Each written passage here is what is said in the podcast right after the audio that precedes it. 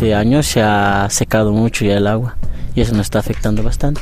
Para hacer tomar ya a las vacas ya no hay agua en sí, es ya está secando y está más adentro y se nos hace complicado hacer tomar a las vacas ya. Tendríamos que hacer excavar ya con tractores, ya no tiene un costo de 200 bolivianos por hora. Juan es un joven ganadero boliviano y así contó a RFI cómo el descenso del nivel de las aguas del lago Titicaca afecta su actividad. Juan vive en Huarina, en las orillas del lago Menor, una zona poco profunda del lago Titicaca y por ende particularmente sensible a las variaciones de niveles de agua. Algunas zonas usualmente cubiertas por agua ahora se convierten en terrenos rocosos o de barro. Y es que el nivel de agua del lago Titicaca, a más de 3.800 metros de altitud, se encuentra hoy a pocos centímetros del mínimo histórico registrado en 1996, indica el ingeniero John Chura, quien realiza un monitoreo de las aguas para el Servicio Nacional de Hidrología y Meteorología, el CENAMI de Bolivia. Entre ayer y hoy, eh, hoy día ha descendido un centímetro, o sea, el día de ayer estaba con 3.807.487 y hoy día está con 3.807.477 sobre el nivel del mar. El comportamiento es descendiente, la tendencia es descendiente de 1 a 3 centímetros eh, por semana. Lo que representa es 131 centímetros por debajo de su promedio histórico y 5 centímetros sobre su mínimo histórico. O sea, estamos, si baja 5 centímetros eh, si baja 5 centímetros más, vamos a llegar a su mínimo histórico, ¿no? John Chura, ¿cómo explicar esta disminución de las aguas que nos acercan a los niveles mínimos históricos? Hay varios, varios agentes que, que, que afectan, ¿no? Esto. Uno de ellos es el fenómeno del niño que está afectando ahora en, la, en el sector altiplánico de Bolivia. En la parte occidental de Bolivia se presenta más que todo con un déficit de precipitaciones y este déficit de precipitaciones afecta a lo que es a los, a los aportes al, al, lago, ¿no? Entonces eh, se presentan más que todo sequías en, en la parte occidental y, y excesos de precipitaciones en la parte oriental, que es el Amazonas, por ese sector. Eh, recién estamos en, un, en el inicio del, del año del niño. Son cuatro años que se, se prevén que se, va, que se van a presentar pocas precipitaciones en el sector altiplánico, entonces esto va a repercutir en todos los cuerpos eh, de agua que se tienen en, el, en, el, en la parte del altiplano y los pronósticos no son muy alentadores. La tendencia descendiente de las aguas del lago Titicaca podría prolongarse en los próximos años con el fenómeno climático del niño y sequías más intensas a causa del cambio climático, advierten los meteorólogos, con consecuencias múltiples para los ecosistemas del lago. Yacel Quispe, biólogo de la ONG Natural Way, eh, viene de Puno la gran ciudad del lado peruano del lago, y realiza un trabajo de monitoreo de la población de ranas gigantes, una especie endémica amenazada de extinción. El descenso del agua sí se ha notado ya desde hace varios años. Yo buceo ahí, entonces yo sí veo bastante o noto mucho este, cambio. Tenemos que entender que el agua Titicaca es un ecosistema, es un cuerpo de agua muy heterogéneo, ¿no? Tiene profundidades de hasta más de 200 metros. Puedes encontrar profundidades de 20 metros, pero hay zonas donde de 0 metros de la orilla a 20 metros del lago, pues solo puedes encontrar profundidades de un metro, ¿no? Nosotros que hacemos monitoreos constantes en agua con, con, buceo, con snorkel, en una de nuestras zonas, pues es, es muy baja la zona.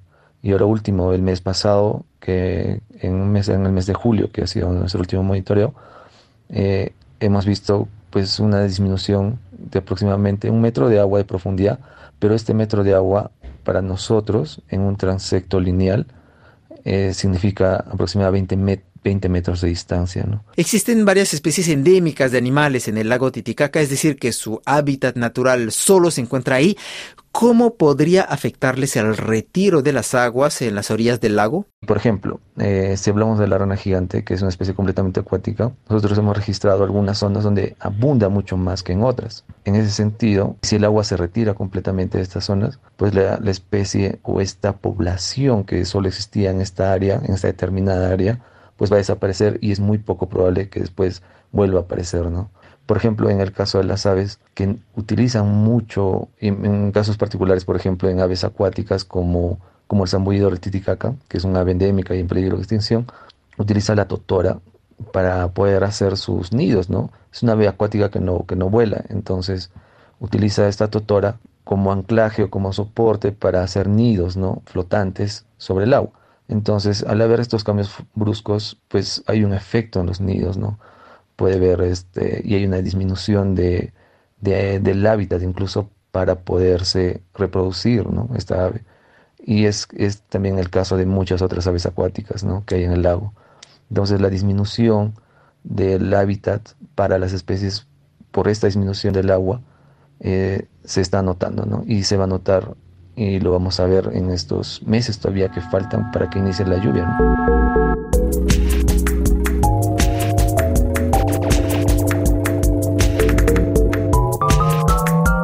El descenso del nivel del agua del lago Titicaca perturba también las actividades económicas. En tierra, las cosechas se vieron severamente afectadas por la falta de lluvia, dijo a RFI Francisco Aquise, presidente de la Cámara de Comercio de Puno. Los tubérculos tuvieron una caída del, del 80% el año pasado, 2022, y eso se refleja en las cosechas que normalmente terminan en abril de este año. En, granos andinos, en el caso de Puno, tenemos dos, la quinoa y la cañigua. La quinoa que crece sobre 3.800, la cañigua puede crecer más cerca de 4.000, 4.200 y es un alimento más noble, eh, es, una, es un grano más noble que requiere menos agua. Mm, mm. Entonces, mucha gente del norte ha sembrado, del norte de Puno, ha sembrado más cañigua este año, porque sabían que las, lluvias estaban retrasadas. Entonces, en granos andinos hemos, eh, especialmente en quinoa, se ha tenido casi el este 90% de pérdida en las, en, los, en las cosechas de las personas que no tienen riego. La otra actividad altamente sensible de que también depende la, población es la, actividad ganadera, porque Puno es una, región agropecuaria. la agricultura está siendo afectada y también el tema del ganado porque vive del forraje, de los pastos, ¿no? Entonces,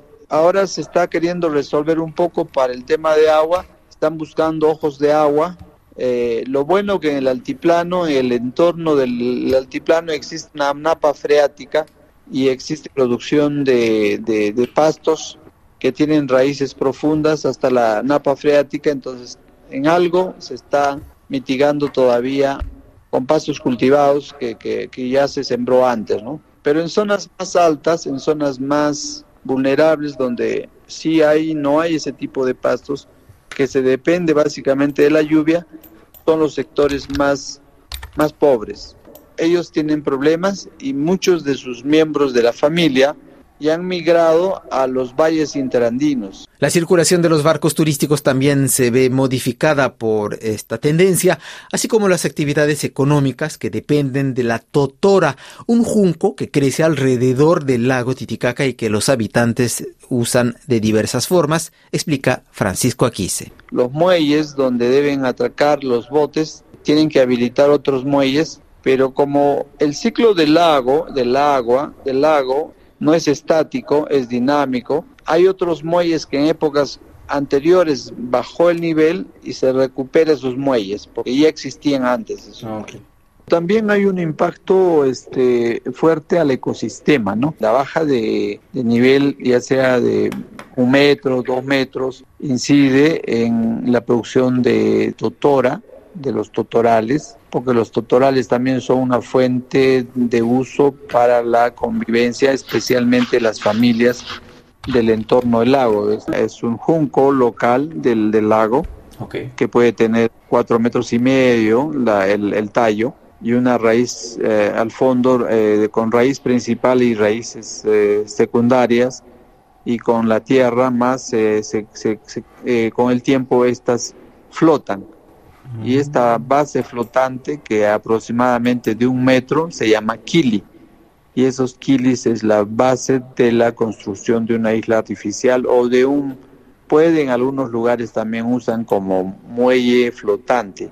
Eso es posible también usar como muelle flotante. Entonces, de este tipo de plantas se puede hacer la isla, como le comenté, se puede hacer unos matras, unos mats, unos matras que nosotros en Puno usamos para los tarrajeos de los techos de las casas, de adobe, por ejemplo. Pero en los suros usan esos, esas especies de matras para dividir y hacer las paredes de sus casas. Se usa también para el techo de la casa. Mm. Entonces eso también afecta a las poblaciones porque la totora va a escasear la totora y eso un poco afecta también a la supervivencia de las islas flotantes de los suros. ¿no? Mm. Y también ahora tenemos este, en el entorno del lago, eh, especialmente de Puno al sur, una comunidad que se llama Chimu. Ahí desde la época de los ancestros se han dedicado a la arte en Totora. Entonces ahí te pueden hacer balsas de Totora, que son una especie de transporte.